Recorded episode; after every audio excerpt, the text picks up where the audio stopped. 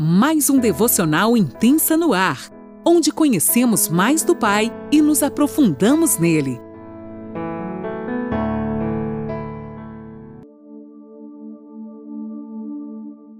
Bom dia! Como está iniciando a sua segunda-feira? O importante é que nós estamos começando ela aos pés do nosso amado Jesus. Aleluia! É com grande alegria que hoje nós vamos falar de uma mulher que marcou um tempo na vida do povo israelita, assim como eu e você podemos marcar a nossa geração. Essa mulher marcou a dela. Deus tem falado comigo que Ele quer começar pelas coisas simples conosco. Então, às vezes, muitas vezes a gente quer esticar o nosso braço onde a gente não alcança. E nesta manhã Ele está dizendo: Filha, filho, estenda o seu braço onde você alcança e aonde eu tenho te dado autoridade para pisar. Se o Senhor tem te colocado dentro da sua casa, cuidando dos seus filhos, exerça o seu melhor papel como mãe, como filho, como esposa ou esposo, como aquela pessoa que cumprirá a vontade do Pai, porque Deus ama os pequenos começos. Eu tenho percebido ao meu redor, começando por mim mesma, como Deus chama aquelas pessoas simples, improváveis, para fazer algo extraordinário nas mãos dele. Hoje nós vamos falar um pouquinho sobre Jeozeba. E uma coisa que eu quero falar para vocês é que às vezes a referência bíblica é só um ícone para você estudar todo o contexto daquilo que nós vamos falar, diferente do estudo que a gente fez de Mateus, que a gente lia versículo por versículo, porque era um estudo específico daquele evangelho. Agora nós estamos estudando mulheres da Bíblia, então às vezes a gente vai dar uma referência para vocês, mas vai falar vários temas. Amém? Vários versículos. Então vamos lá. Eu vou lá ler agora Segunda Reis 11, 1 e 2. Quando Atalia, mãe de Acasias, rei de Judá, soube que seu filho estava morto, começou a exterminar o restante da família real. Mas Jeozeba, filha do rei Jeorão e irmã de Acasias, pegou Joás, o filho ainda pequeno de Acasias, dentre os outros filhos do rei que estavam para ser mortos, e colocou com sua ama num quarto para escondê-los de Atalia. Assim a criança não foi morta. Olha a coragem de Jeozeba quando a rainha, que no caso aqui era uma madrasta dela, né, ia matar todos os descendentes ela foi lá, pegou e escondeu o seu sobrinho, assim a criança não foi morta. Gente, usando o exemplo de Jeuseba, que vinha de uma linhagem nada recomendável, nada mais que Jezabel e Acabe, gente, olha a linhagem desta mulher mas ela decidiu corajosamente fazer a diferença em meio a tanta desgraça. A história conta que Atalia, uma das esposas de seu pai, quis vingar-se da morte de todos de sua família e mandou matar os sobreviventes para assim se tornar rainha. Olha onde vai a cobiça pelo poder. Jeuseba, que era casada com um sacerdote. Gente, olha só, essa mulher ela era uma mulher que poderia que veio sem esperança, uma mulher que, que poderia ter se perdido, mas Deus cuidou tanto dela que deu um esposo nada mais, nada menos como um sacerdote.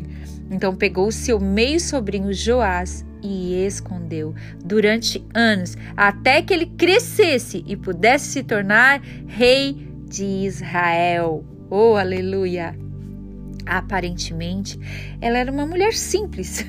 Se você tem alguma semelhança aí, né? Eu tenho, já peguei para mim, que não influenciaria em nada a malvada Atalia, tanto que poupou a sua vida. É aí que eu quero chegar.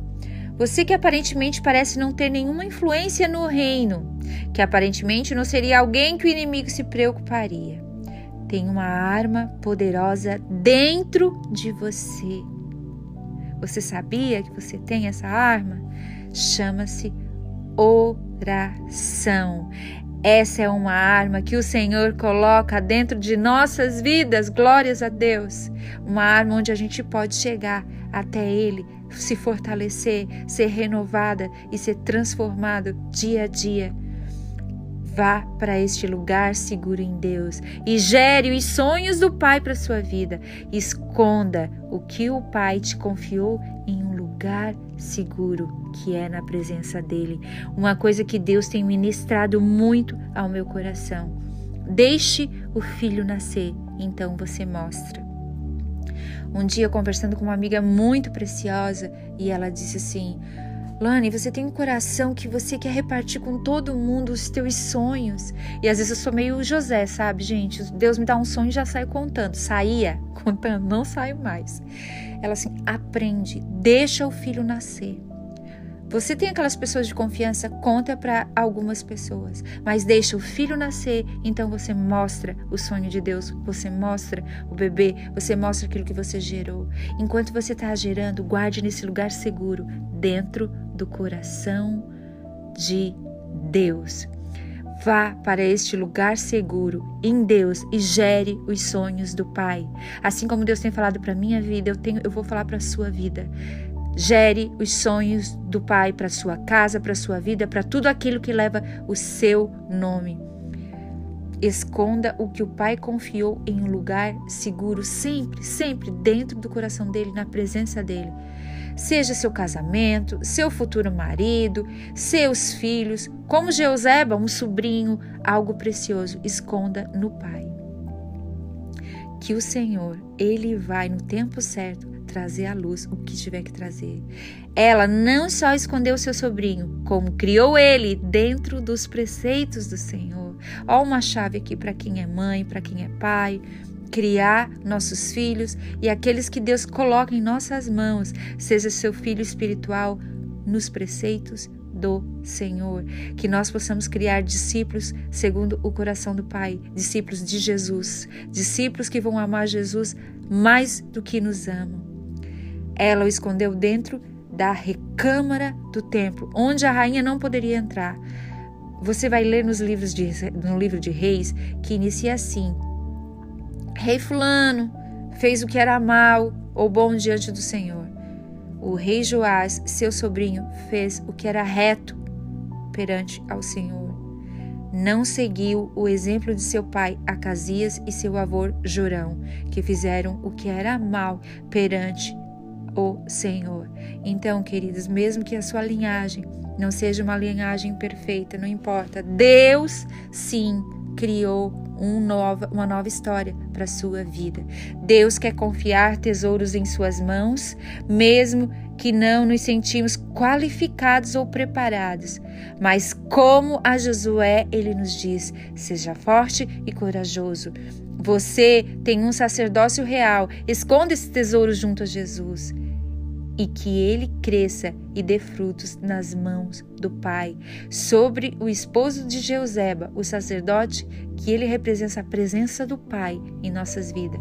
Ele representa Jesus, o sacerdócio real. E o Senhor coloca sobre nós o sacerdócio real. Joseba poderia simplesmente ter pensado assim: também tenho direito a ser rainha, sou da linhagem real. Mas não. Ela tinha relacionamento com o sacerdote, aleluia! Olha só, gente, tenha relacionamento com o Pai. Ela conhecia Deus, então fez o que era correto, foi humilde e escolheu salvar seu sobrinho das garras da sua malvada madrasta, para que ele cumprisse seu propósito nessa terra e se tornasse rei. Preste atenção. Deus tem te colocado em lugares que é para você gerar os sonhos de Deus e só mostrar quando isso nascer, quando esse sonho nascer. Deus te autoriza. Aonde Ele tem te colocado, Ele te autoriza. Não tenha medo, como ele disse a Josué, seja forte e corajoso. O que Deus tem colocado em suas mãos para gerar, comece a pensar. é pequeno, nem aparece. Nossa, parece que só tem um ano. Valorize o pouco que Deus tem te confiado e se una ao propósito do Pai. É tão lindo quando nós nos unimos ao propósito do Pai e deixamos o nosso de lado, porque o nosso propósito não é geralmente não é o que o Pai tem para nós, porque envolve muito egoísmo de nossa parte. Então que nós possamos ser maduros o suficiente para nos unir ao propósito do Pai para nossas vidas. E aí sim poder, poderemos tocar em vidas a partir daquilo que o Pai tem confiado em nós. E uma coisa que eu quero deixar para vocês nessa manhã: seja corajoso e ousado para ouvir a voz dele. E ao ouvir a voz dele, obedeça. Pai, que nós possamos te ouvir e te obedecer em todo tempo. Como Jeuseba, esteja pronto para agir quando Deus te chamar. Esteja alerta se você pensa que Deus não te chamou, começa a olhar nas entrelinhas, começa a olhar ao seu redor. Tudo que Deus tem confiado na sua mão, nas coisas simples, no seu trabalho, na sua escola, na sua igreja, onde quer que for, Ele tem te chamado e você está gerando algo do coração do Pai. Amém? Deus te abençoe.